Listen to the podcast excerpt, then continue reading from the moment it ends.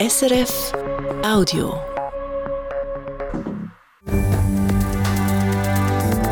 SRF 1, jetzt mit dem Regionaljournal. Das Regionaljournal Ostschweiz am Mittwoch, 28. Februar mit diesen Themen. Mehr Geld oder weniger? Die Entlöhnung von Parlamentsmitgliedern im Kanton Thurgau hat für Diskussionen gesorgt. Heute ist wieder darüber debattiert worden. Zu wenig Geld. Das Appenzeller Volkskundemuseum Stein hat ein Loch in der Kasse und muss darum ab April zwischenzeitlich schliessen. Und das, obwohl mehr Leute kommen. Und dann Geld verdienen mit Wetterprognosen. Die St. Galler Firma Meteomatics liefert Wetterdaten in die ganze Welt. Da gibt es ein ganzes Spektrum, wo Wetter strategisch wichtig ist wo das Wetterdaten überall gebraucht werden und wie Drohnen, die in St. Gallen gebaut werden, zum Einsatz kommen, mehr dazu später in dieser Sendung. Am Mikrofon der Nikolaus Ledergerber. Guten Abend. Wie viel soll ein Mitglied vom Thurgauer Grossen Rat verdienen? 150 Franken für eine halbtägige Sitzung, 200 Franken oder allenfalls noch mehr oder noch weniger? Über diese Frage hat das Parlament schon vor zwei Wochen kontrovers diskutiert. Und zwar so lange, dass man gar nicht fertig geworden ist. Heute ist die Diskussion darum weitergegangen und auch zu Ende geführt worden. Dabei hat aber nicht der Lohn selber, sondern eine Aussage von der letzten Sitzung am meisten zu reden gegeben. Fabian Mon. Hier hat nämlich der Vico Zahnt von der SVP gefordert, dass das Parlament gar nicht erst über seinen eigenen Lohn soll diskutieren sondern dass man einfach alles soll so lassen, wie es ist. Sauer aufgestoßen ist diverse andere Grossrätinnen und Grossräte, aber nicht die Forderung selber, sondern die Begründung. Dieses Amt als großer Rat kann man auch als ein entschädigtes Ehrenamt oder Hobby betrachten.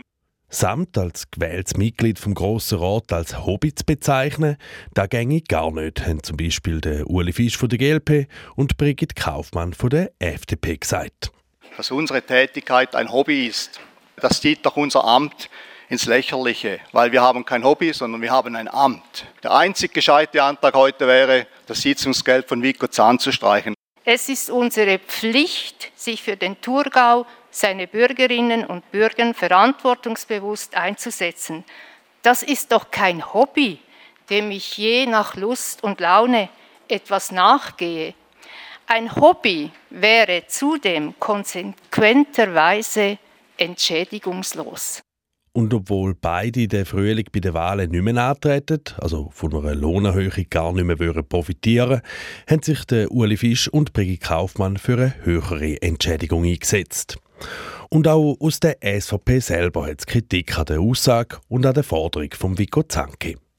Der Jörg Wiesli hat ausgerechnet, dass ein Parlamentsmitglied durchschnittlich 8.600 Franken im Jahr überkommt.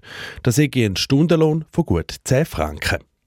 Definitiv zu wenig für ein Amt, wo gut 30 Prozent von seiner Zeit in Anspruch nehme. Ein Kantonsratsmandat richtig ausgeführt, das heißt das Lesen aller Unterlagen, Sitzungen vorbereiten, hin und wieder Vorstöße machen, Absprachen dazu machen.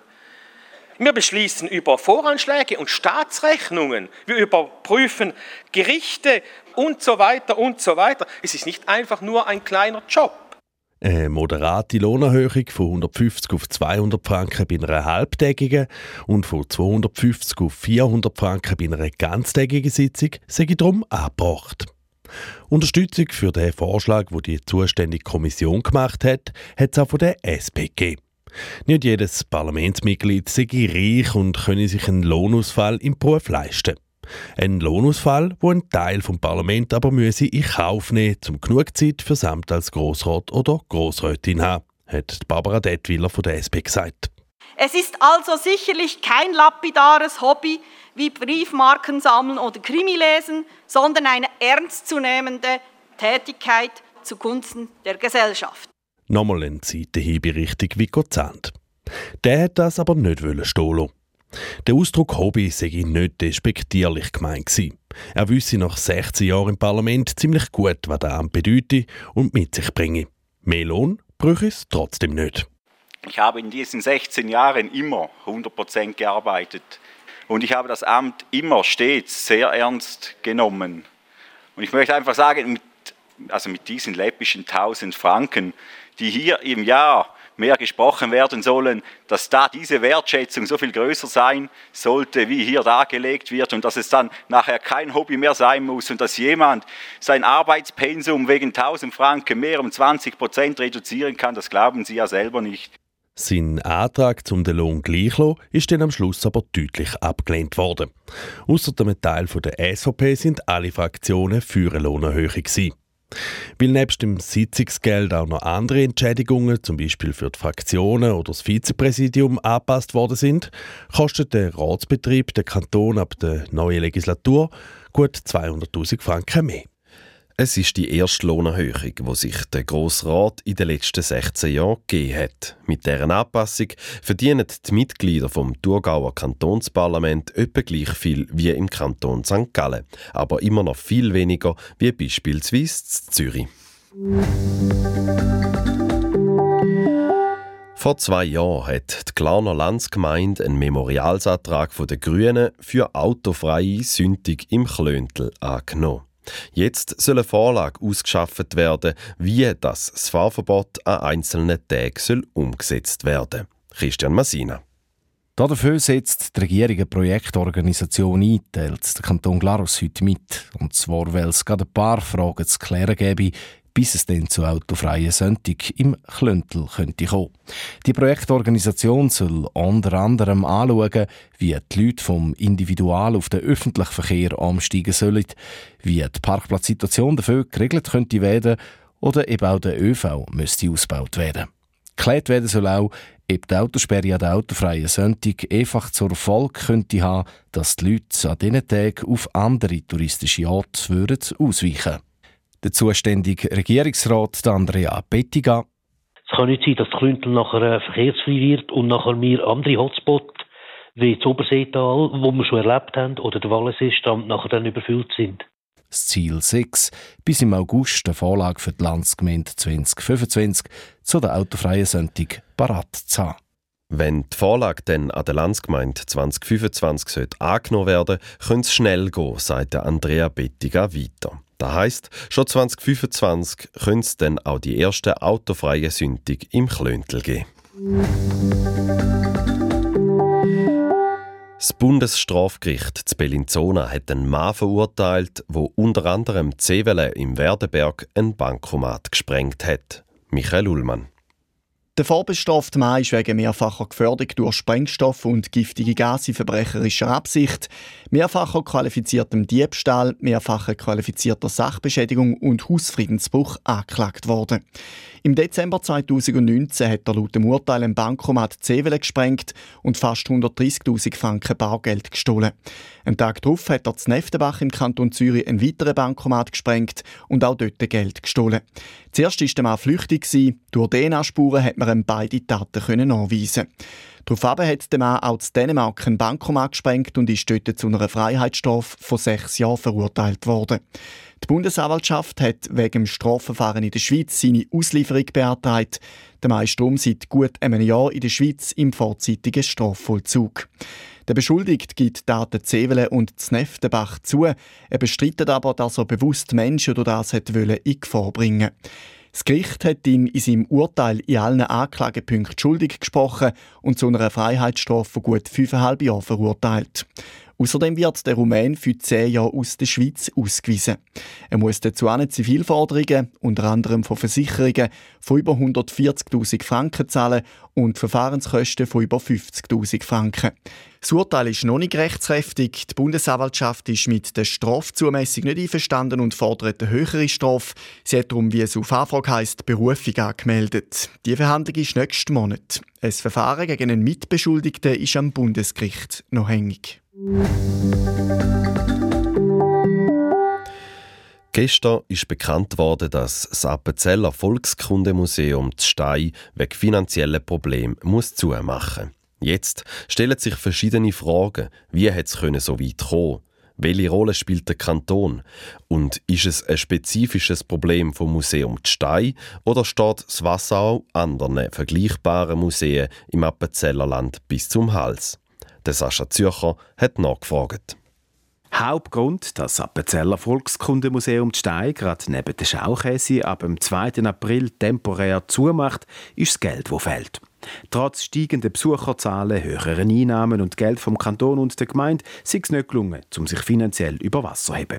Mitverantwortlich für das Loch in der Kasse sei die Liegenschaft, erklärt der Präsident der Genossenschaft vom Museum, der Charles Lehmann. In der Liegenschaft, wo wir drin sind, die hat schon ein gewisses Alter die hat einen hohen Unterhaltsbedarf. Und äh, da führt dazu, dass wir allein neben dem Museumsbetrieb, wo auch schon ein Verlust bringt, auch noch aus der Liegenschaft jährlich fast 150.000 Franken Verlust erzielen. Die 21 Angestellten vom Museum haben Kündigung bekommen. Nur die Museumsleiterin bleibt. Sie hat den Auftrag, ein neues Konzept für die Zukunft vom Volkskundemuseum auszuschaffen. In spätestens einem Jahr soll Stein das Museum wieder aufgehen, sagt Charles Lehmann weiter. In der Museumsszene zu Ausserrhoden hat man schon länger gewusst, dass es rumoret zu Stein. Vor kurzem ist die Geschäftsleiterin nach nur gerade einem halben Jahr gegangen. Und auch die Präsidentin der Genossenschaft vom Appenzeller Volkskundemuseum ist nur ein Jahr im Amt. Gewesen. Dass es neben dem Personellen auch finanziell dermaßen Problem gegeben sei aber nicht zu erwarten gewesen, sagt der Präsident vom Brauchtumsmuseum zu Urnesch, Niklaus Hörler. Ja, man hat schon länger ein bisschen gehört, dass nicht alles ganz gut läuft im Museum stehen. Und gleich hat mich die Nachricht gestern Mittag äh, total überrascht. Finanziell sei kein Museum im Kanton auf Rosen bettet, sagt der Niklaus Hörler weiter. Strukturelle Defizite, also dass man mehr ausgibt statt einnehmen, sei eher die Regeln als die Ausnahme. Und doch wird er nicht von einem generellen Problem reden, wo alle Museen haben. Natürlich müssen alle Museen äh, kämpfen für die Finanzen und so. Und der Kanton wird dort alle Museen unterstützen. Aber ich glaube, äh, in dem Ausmaß ist es schon das Problem vom Museum stehen. Ein kantonales Museum gibt es in Appenzell Ausserrhoden keins. Die Pläne sind im letzten Sommer beerdigt worden. Die Museen sind in Ausserrhoden alles private Einrichtungen, die von Vereinen, Stiftungen oder Genossenschaften betrieben werden. Alle Museen im Kanton mit einer regionalen Ausstrahlung kommen vom Kanton Geld über. Das ist ein Betrag, der sich je nach Größe und Bedeutung vom Museum unterscheidet. Man sagt dem Leistungsvereinbarung. Die wird damals von der Regierung für vier Jahre erteilt. Die aktuell läuft noch bis nächstes Jahr. Insgesamt fließen da über 600.000 Franken. Neben dem Volkskundemuseum Stein, am Bruchtumsmuseum Urnesch gibt es auch Geld für das Henri Dunant Museum Heide, das Zyghaus Tüfe, das Museum für Lebensgeschichten im Spicher und das Museum Herisau. Und dort sieht man es ein bisschen anders als Zurnest. Zwar findet die Präsidentin vom Museum Herisau, Ingrid Brühewiller, auch, das Museum Stein mit der Liegenschaft und der Sammlung, wo nicht am Museum gehöre, mit zusätzlichen finanziellen Belastungen zu kämpfen hat. Aber grundsätzlich leiden alle Museen zu darunter, dass es keine kantonale, einheitliche Gesamtstrategie gibt. Es hat sicher nicht jedes Museum genau am gleichen Ort die gleichen Probleme, darum muss man eben zusammen anschauen. Und ich glaube, da würden wirklich sämtliche Museen von, von Ausserrhoden profitieren. Die Forderung nach einer einheitlichen Museumsstrategie für den ganzen Kanton, das kommt beim zuständigen Regierungsrat Alfred Stricker nicht gut an. Er findet, dass sie zu eng denkt. Es bräuchte keine gemeinsame Strategie nur für die Museen, sondern für die ganze Kultur. Da ist nicht nur eine Museumsstrategie, sondern da geht weiter. Da ist das kulturelle Erbe von Appenzell Ausserrhoden. Wie gehen wir da damit um und was hat der Kanton für eine Rolle in Zukunft? Da hat der Kanton im Fokus, da haben wir auch im Regierungsprogramm so fixiert und da ist das Legislaturziel von dieser äh, vier Jahresetappe, die jetzt angefangen hat, also intensiv in den Vorbereitungen. Was nicht im Regierungsprogramm 2024 bis 2027 drinsteht, beim Alfred Stricker aber auf offene Ohren stößt, ist die Idee von einem gemeinsamen Schaudepot und einem Lagerraum für Ausstellungsobjekte von verschiedenen Museen. Eine Idee, die die Museen Stein und Herisau angestoßen haben. Wir haben zur Kenntnis genommen, dass verschiedene Museen einen Mangel haben an Lagerraum. Das ist einfach noch nicht spruchreif. Und äh, der Kanton hat die Pflicht, einen ganzheitlichen Blick über den ganzen Kanton anzuwenden. So ein gemeinsames Lager wird zwar nicht alle Probleme lösen, es könnte aber eine Chance sein, dass der finanzielle Verlust von jedem einzelnen Museum weniger groß wird, wenn man gewisse Bereiche an einem Ort konzentriert.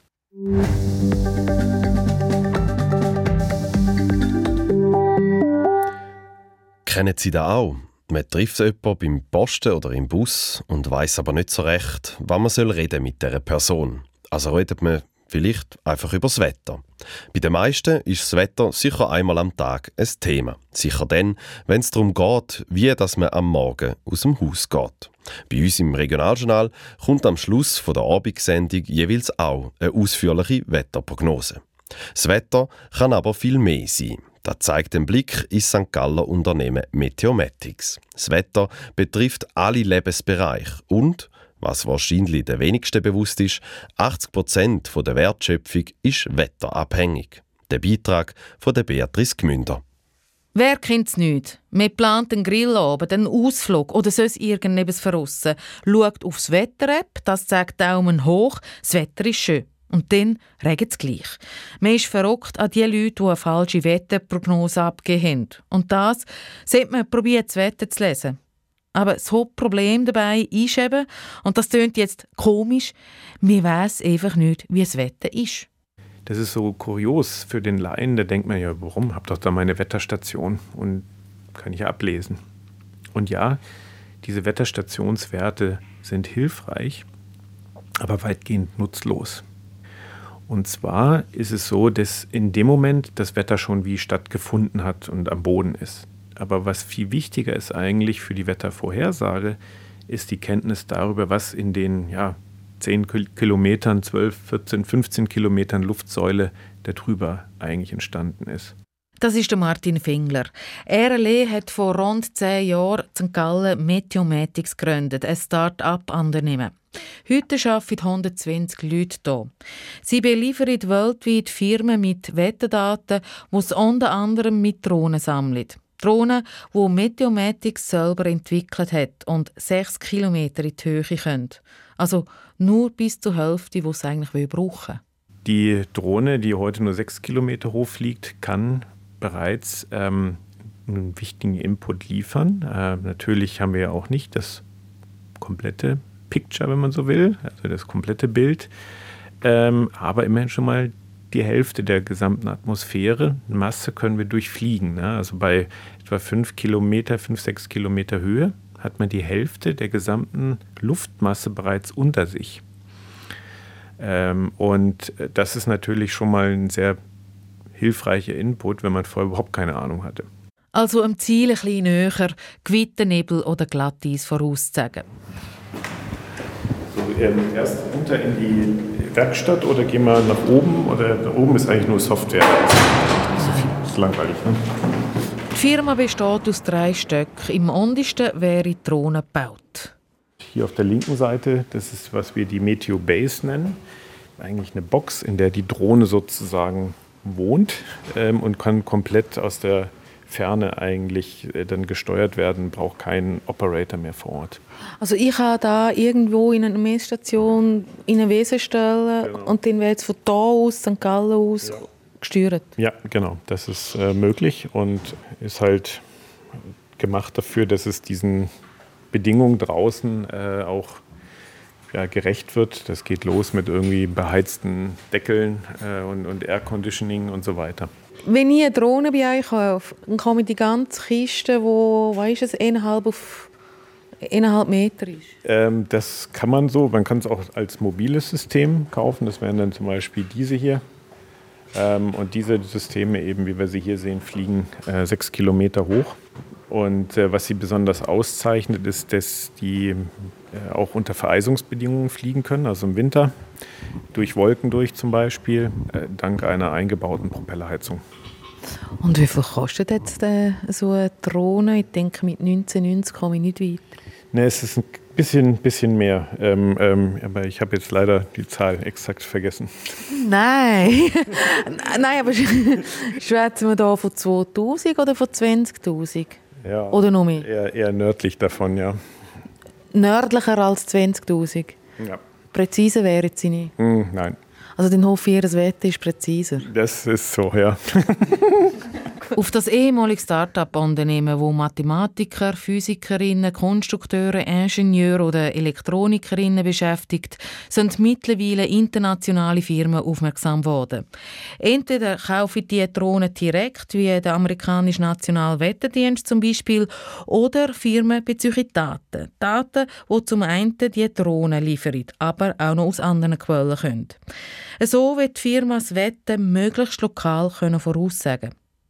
Frisch in die Wetterfirma eingekauft hat sich der amerikanische Aviatik- und Rüstungskonzern Lockheed Martin. Wie viel Geld geflossen ist, verratet Martin Fingler nicht. Aber warum so ein Unternehmen Dienst von seiner Firma braucht. Da gibt es ein ganzes Spektrum, wo Wetter strategisch wichtig ist. Also man kann sich zum Beispiel überlegen, kann ich ähm, Fallschirmoperationen machen, wenn es zu windig ist brauche ich natürlich entsprechende äh, ja, Windvorhersagen in den oberen Luftschichten. Gibt aber auch noch andere Bereiche im Kontext der Radaraufklärung zum Beispiel, wo Wetterbedingungen die Radarstrahlausbreitung beeinflussen können und dann bin ich je nach Wetterbedingung blind. Und das möchte ich natürlich vorher wissen, um damit ich entsprechende Gegenmaßnahmen machen kann. Dass die Aviatik genaue Wetterdaten braucht, ist nachvollziehbar. Mehr überraschend ist, wenn der Martin Fingler sagt, dass die Autoindustrie genau wissen wie es Wetter wird. Dann nämlich, wenn Kunden wie Porsche oder Mercedes ihre Autos verschiffen und ein Hurricane die Lieferung könnte verzögern Auch die SBB. Okay, wenn im Winter Bahnhöfe schneefrei gemacht werden was aber zu wenig weit denkt ist. Allerdings ist die SBB einer der größten, ähm, vielleicht sogar der größte Wasserkraftproduzent, ähm, also äh, für, für die Stromerzeugung.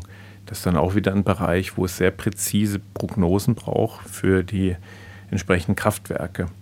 Die SBB hat acht eigene Wasserkraftwerke und fünf Gemeinschaftskraftwerke und deckt so 90 Prozent vom eigenen Energieverbrauch. Sprich, die SBB wird wissen, wenn dass es wie viel regnet und Stauseen fällt. Der ÖV, die Aviatik, brauche genaue Prognosen. Oder eben auch die Rüstungsindustrie, was allerdings einen kleinen Teil ausmacht. Ja, wenn man das Investment von Lockheed anguckt, dann liegt es natürlich nahe, über das Rüstungsthema zu sprechen.